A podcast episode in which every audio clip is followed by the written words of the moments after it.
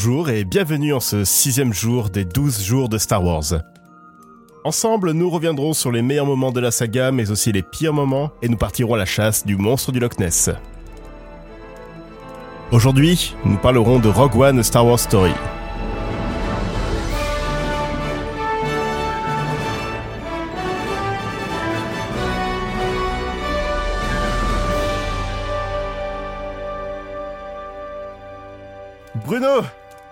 Joël. On sait tous que Rogue One, c'est ton film préféré de Star Wars depuis Solo. Bien évidemment. Tu vas nous dire euh, ce qui se passe dans Rogue One, en fait. T'as pas trop le choix. Rien de plus facile, mon bon Joël. J'ai fait une fois de téléachat. vous prenez cette chemise, vous la repassez en deux temps, trois mouvements. Bah alors, Pierre Alors, bon, bon, bon, bon, Joël, la fatigue, putain. Alors, Rogue One, en fait, Mhm.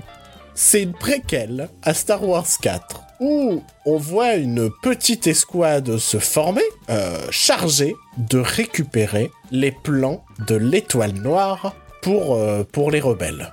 Et donc, c'est une équipe composée de gens comme Riz Ahmed, comme Felicity Jones, que, Mhm. que parfois des gens un peu simples confondent avec January Jones. Mais ces gens-là Ça peut sont vraiment, arriver. sont vraiment, ils ont des soucis dans leur tête. Il y a aussi Forrest Whitaker dans le film, qui fait ses petits trucs de son côté. Et, puis à un moment, il meurt. Et, et on se dit, bah d'accord. Bonne utilisation du Forest Whitaker, dis Ah, donc. incroyable. Je me suis vraiment dit, bah, c'était super intéressant. Apparemment, il y a Matt Mikkelsen dans le film qui joue. Ah, ben oui, il joue le père de Mais l'héroïne. oui, mais putain, on, te l'a dit en Oh, plus. c'est lui qui a designé l'étoile noire. C'est un peu l'architecte. Oh, il y a un truc comme ça, je crois. Ok. Et et et il y a et il y a genre et, et puis c'est tout en fait. Voilà, c'est c'est c'est plus Bah. proche d'un film de guerre que ce que a pu nous proposer euh, Star Wars par le passé et par l'avenir aussi. Euh, voilà, c'est- c'est c'est- c'est Rogue One quoi. C'est pas le meilleur résumé que j'ai fait de cette session, mais, Non, je suis un peu déçu. Ouais, mais j'ai pas grand chose à dire sur Rogue One. Rogue One, c'est le premier paragraphe du, euh, de l'opening crawl de Star Wars 4, où ils expliquent que des rebelles ont volé les plans de l'étoile noire. L'opening crawl. Ah ouais, mais c'est Ah, un peu niche quand même comme blague. putain. Nous avons une révélation juste avant l'enregistrement. C'est que Rogue One, c'est le film favori d'Aurélie. Ouais. De tous les temps. Après, Non, après, pas de, après pas de Sex tous les entre temps. amis avec Justin Timberlake et Mila Kunis. Je ne regrette rien. non, je de oui, de des Star Wars, j'avoue que c'est c'est devenu mon préféré avec le temps. Je le je le trouve vraiment vraiment vraiment excellent et je j'ai jamais eu autant de dé- j'ai chialé comme je sais pas quoi à la fin. Bon après vous le savez, je chiale facilement mais mais il m'a ému énormément et euh, et j'aime le fait que ce soit une histoire qu'on puisse rattacher euh, à la trilogie, mais que ce soit une histoire qui fonctionne aussi très bien toute seule sans l'univers autour. Et euh, elle est pleine de, je sais pas. Moi, je sais que je l'ai vue à une période aussi où euh, où ça allait pas fort et elle m'a, ça m'a fait vachement, enfin ça m'a fait beaucoup de bien ce film. Et euh, j'aime l'amitié qu'ils ont tous. J'aime le fait qu'il n'y ait pas d'histoire d'amour. Ça, ça me saoule quand dans des films de, voilà, de de, de ce genre de SF, il y a forcément une histoire. Entre le personnage féminin et le personnage masculin, ça me gonfle. Et là, c'est une vraie a histoire d'amitié. Mais non, il y en a pas. Ben non, il y a, y a, À la a- fin, à la fin. Bah non, non, même pas. pas du Ah, tout. non, non. de- ok, non, mais de mémoire, mauvaise Bah oui, mémoire. mais tu vois, on est tellement habitué à ce schéma un peu classique que là, du coup, en fait, c'est juste une, une bande. C'est même pas des amis, ils deviennent des amis par l'adversité, mais c'est juste des. C'est ça qui m'a plu, c'est que c'est vraiment une, une bande qui décide de s'allier pour se battre contre euh, contre contre la fin du monde qu'ils aiment. Et, moi ça m'émeut vachement ce ce sujet. Et Et je trouve qu'en plus, avec l'univers de Star Wars, que j'aime rajouter dessus, mais c'est un film qui aurait très bien fonctionné avec, à n'importe quelle époque, sur n'importe quel territoire. Je trouve que l'histoire de base, c'est juste une histoire de d'amitié, euh, de, de, voilà, de, de renégats, de gens, de gens révolutionnaires, et ça me plaît. Le casting est ouf. Et euh, Diego Luna, moi, je l'adore. Donc, euh, j'ai aimé aussi qu'ils prennent pas des énormes têtes d'affiche. On a parlé de Mads Mikkelsen vite fait, mais en fait, on le voit très peu. Il y a, comment il s'appelle Ben Mendelssohn. Ouais, Mendelssohn qui joue comme d'hab un super méchant. Euh... ouais, non, mais c'est, moi je trouve ça toujours le cool. Il, a vraiment une tête de connard, donc du coup ça passe très bien en mode méchant. Euh, Felicity Jones, elle est, elle est vraiment bien. Riz Ahmed, moi je trouve pas qu'il est sous-utilisé justement. Je trouve qu'il est, il est vraiment très touchant. Et cette putain de fin. Et, et ça m'a fait vachement plaisir qu'ils mettent l'accent parce que c'est vrai que quand on regarde un nouvel espoir, on se dit pas tout ce qu'il y a eu autour et euh, et quand on a vu Rogue One et qu'on re-regarde un nouvel espoir, moi j'ai un petit pincement au cœur en mode bah putain, si vous avez réussi, c'est grâce à eux, ok. Donc tu vois, en un seul film, ils ont réussi à me faire ressentir plus d'émotions qu'en trois Star Wars. Donc euh, même si j'ai un amour profond pour la trilogie, le Rogue One, je... c'est celui que j'ai le plus de plaisir à revoir aussi. Je me suis re-régalé quand je l'ai revu. Voilà, haïssez-moi. Bah non, en fait, hein, pas tant que ça. Je, je peux comprendre hein, de je peux comprendre euh, ton, ton amour pour ce film. J'ai eu un peu de mal moi avec ce film. Enfin, je trouve qu'il est, euh, il est bien. Hein. Euh, visuellement, je le trouve magnifique. Oui, aussi. le réalisateur, c'est Gareth Edwards. Celui qui a fait Godzilla, non? Oui, c'est ça. Ouais. Donc c'est bien Gareth Edwards. Euh, je trouve qu'il il met bien en valeur le côté gigantesque de l'étoile noire, tout ça. Mm -hmm. T'as vraiment, tu sens la menace qui pèse, euh, la, la, menace qui pèse à chaque fois que l'étoile noire apparaît. Euh, là, dessus, euh, bah, c'était déjà le cas dans Godzilla. Le peu de fois on voyait Godzilla dans le film, il était toujours énorme et imposant et euh, toujours vu vu d'en bas comme le monstre qu'il est. J'ai un peu de mal avec le casting. Le casting, je le trouve très cool, mais je le trouve pas intéressant en fait. Mm. Et je trouve que le film est beaucoup trop long à amener vers la bataille finale. Où là, la bataille finale sur ce qui arrive, c'est c'est le pied total. Ah ouais, putain. Et les, le dernier trois quarts d'heure du film, c'est vraiment euh, grosse bataille, euh, le côté guerrier, le, euh, le, côté militaire guerrier qu'on n'a jamais vraiment vu dans Star Wars. Ouais, puis le côté sacrificiel aussi, c'est hyper parce ça, que ouais. moi, j'avoue que je, enfin, où je m'en rappelais plus, où j'avais annulé, mais ça m'est jamais venu à l'esprit qu'ils allaient tous crever.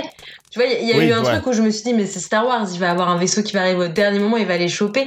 Et du coup, je trouve que ce film est d'une tristesse folle et d'un et trop grand héroïsme. Et du coup, c'est pour ça que je l'aime autant. Mais mais je peux comprendre qu'on soit pas fan non plus. Ouais, là, mais ouais, le côté soldat dans la boue qui, qui se traîne pour aller vraiment jusqu'au bout du, euh, de leur mission. Enfin ouais, le, la fin du film, elle est vraiment superbe. Ouais, bijou. Euh, bah en fait, mon avis se rapproche Oh, oh. Vous t'avez peur un petit peu en off, mon avis se rapproche quand même pas mal de celui de Joe. Hein. Euh, moi, je trouve que c'est un bon film, mais avec, de, mais avec de mauvais personnages. Et je trouve que ça résume complètement la carrière cinématographique de Gareth Edwards.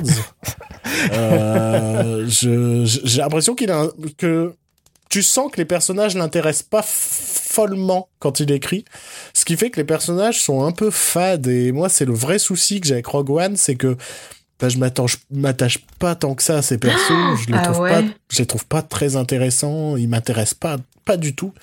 Euh, c'est ce que je te disais, hein, je te fais putain super, il y a Riz Ahmed et on n'en fait rien, on en fait un, c'est c'est le pilote, euh, je crois, euh, ou quelque chose comme ça de ouais, mémoire. Ouais. Je me dis putain merde, t'as Forest Whitaker, allez on le tue, euh, voilà, il était là, on a fait Forest Whitaker, c'était cool, mais son perso, je m'intéresse pas du tout. Ouais, mais je pense que c'est voulu ça. C'est, c'est comme ouais, mais disait un film, film, de guerre. C'est... Ouais, mais on regarde un ouais, film, ça n'empêche pas. Mais on sait suffisamment de choses, je trouve, pour s'attacher ou pas s'attacher, mais en tout Alors... cas pour, sa... pour savoir un peu de choses sur eux. Et en même temps, c'est, c'est, c'est horrible, mais c'est de la chair à canon. Et la réalité, elle est là quand même, tu vois. Du coup, je trouve que, au contraire, c'est intelligent de pas. Puis, du coup, le fait de pas autant savoir de choses sur leur personnage, ça force pas le pathos. Ça te détruit quand même, je trouve, quand euh, quand la planète explose et quand en fait ils se sacrifient tous. Mais euh, mais c'est pas non plus ultra larmoyant, pathos à mort. Et, et du coup, ça, je trouve qu'en ça qu'il est il est intelligent aussi et bien fait. Mais, mais attention, hein. Euh, j'aime pas les films de guerre exactement pour cette raison-là. Ah d'accord je, je, je, je trouve qu'à chaque fois, bah oui, comme, comme toujours, il y a cette idée de, on fait partie d'une escouade, on fait partie d'un truc, et c'est l'escouade qui est le personnage principal. Mm. ben, les persos, j'en ai rien à foutre, j'en ai complètement rien à foutre, et, le cinéma de guerre me fait chier. Euh, il faut sauver le soldat Ryan me fait chier. Euh, malgré tout le bien qu'on peut dire souvent de Spielberg dans ce podcast et tout, c'est aussi un film qui me fait chier. Les films de guerre ont tendance à me faire chier pour cette raison-là. Donc voilà, une énième fois, c'est un bon film, mais, mais des persos que je j'aime pas, quoi. Enfin, je, ils m'intéressent pas. le film est intéressant aussi parce que euh, ils ont trouvé le bon moyen d'utiliser le le, concept de la préquelle en expliquant pourquoi euh, l'étoile noire explose d'un coup en, en, mm. en, envoyant une torpille sur le. Ouais, c'est la correction un peu d'un trou scénaristique ou d'une facilité scénaristique. Et ça, c'est très malin. Et euh, là, euh, là pour le coup, c'était très intéressant parce que tu comprends que le personnage de Matt Mikkelsen, qui est en gros l'architecte du de l'étoile noire, mm. a juste mis cette faille pour que les rebelles puissent détruire l'étoile noire en temps voulu. Il est fort, Matt. Tout était prévu depuis le début. Ouais. Mhm. Euh, juste anecdote, le scénariste du film, c'est le créateur de Photoshop. Fun fact.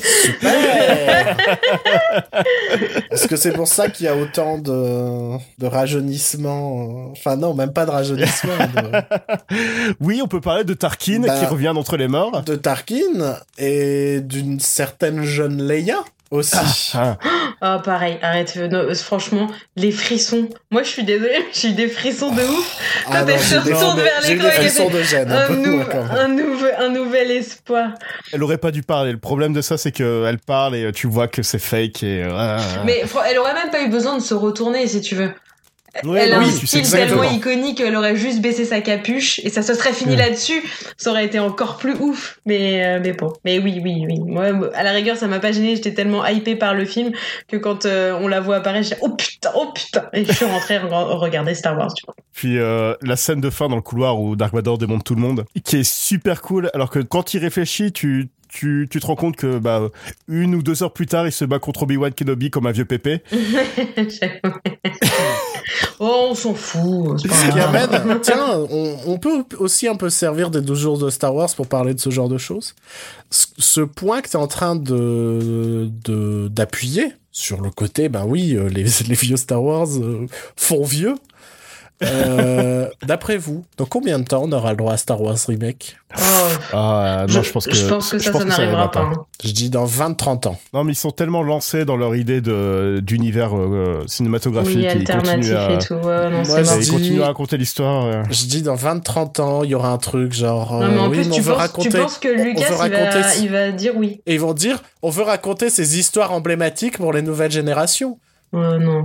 Je pense pas que Disney nous fait des remakes live de films dix ans plus tard. Tiens, en parlant de liaison entre, euh, de, entre Rogue One et l'ancienne trilogie, les rebelles qui ont tous leur coupe des années 70 avec leur belle moustache bien d'époque, je trouve ça magnifique. Ça, c'est du storytelling, mon gars. Allez sur le Yavin 4 avec tous les rebelles, tout ça, j'ai trouvé ça super cool aussi. Oui. D'ailleurs, euh, quel est votre moment préféré? Oh, la toute fin. Je crois que la, le, le, plan de, de Jean et, euh, et Diego Luna, dont je me rappelle plus le nom, qui se serrent dans les bras l'un de l'autre. Cassian Andor qui aura sa propre série télé sur Disney+. Hein, ouais, bah voilà, moi je suis euh, pour euh, ça. Après, je m'en fous. Mais je, juste cette scène où, où la planète va exploser, la montée de la musique et eux deux qui se serrent parce qu'ils ont compris que c'était fini. je trouve ça bouleversant. Bruno? Je sais pas. mais non, mais j'ai envie de te dire la bataille finale, mais ça dure 45 minutes quoi donc euh, donc euh, mais je me souviens pas précisément de points mais je me souviens que je m'étais je m'étais réveillé tu vois que je m'étais dit putain en fait si c'est cool je me souviens de plans, je me souviens de séquences, je me souviens du. C'est dans celui-là où t'as le. Comment c'est AT-AT C'est ça Ouais qui, qui, se prend une roquette et on dirait presque un coup de poing, tu vois, dans, dans, dans la tête de la TAT. Et je m'étais dit, putain, c'est cool. ça, ça, ressemble vraiment à quelque chose. Donc, euh, non, ouais, mais c'est pas très original, tu vois, mais ouais, toute la bataille, elle est quand même, elle est quand même bien cool. Ce, film vaut 1000 euh, solos, quoi, tu vois. Enfin, c'est vraiment difficilement comparable. Ah oui, ouais, c'est sûr, c'est sûr. Mon moment préféré, c'est juste après le tien, Aurélie, c'est vraiment après l'explosion où on suit les, les plans qui vont de main en main jusqu'à Leia. Mm. Avec Ah, bien ouais. sûr euh, Dark Vador qui vient euh, les défoncer un à un, mais vraiment ce moment où les rebelles se Scène passent. de euh, ouf. Oh putain, j'avoue que le mec reste passe, euh, coincé la- dans, le, dans la porte. Putain la porte qui se ferme à moitié, il peut passer que son bras et, euh, et ça j'ai vraiment trouvé ça super cool. C'était le sixième jour de Star Wars. On se retrouve demain à la même heure et cette fois on va rentrer dans le vif du sujet avec l'épisode 4, Un nouvel espoir.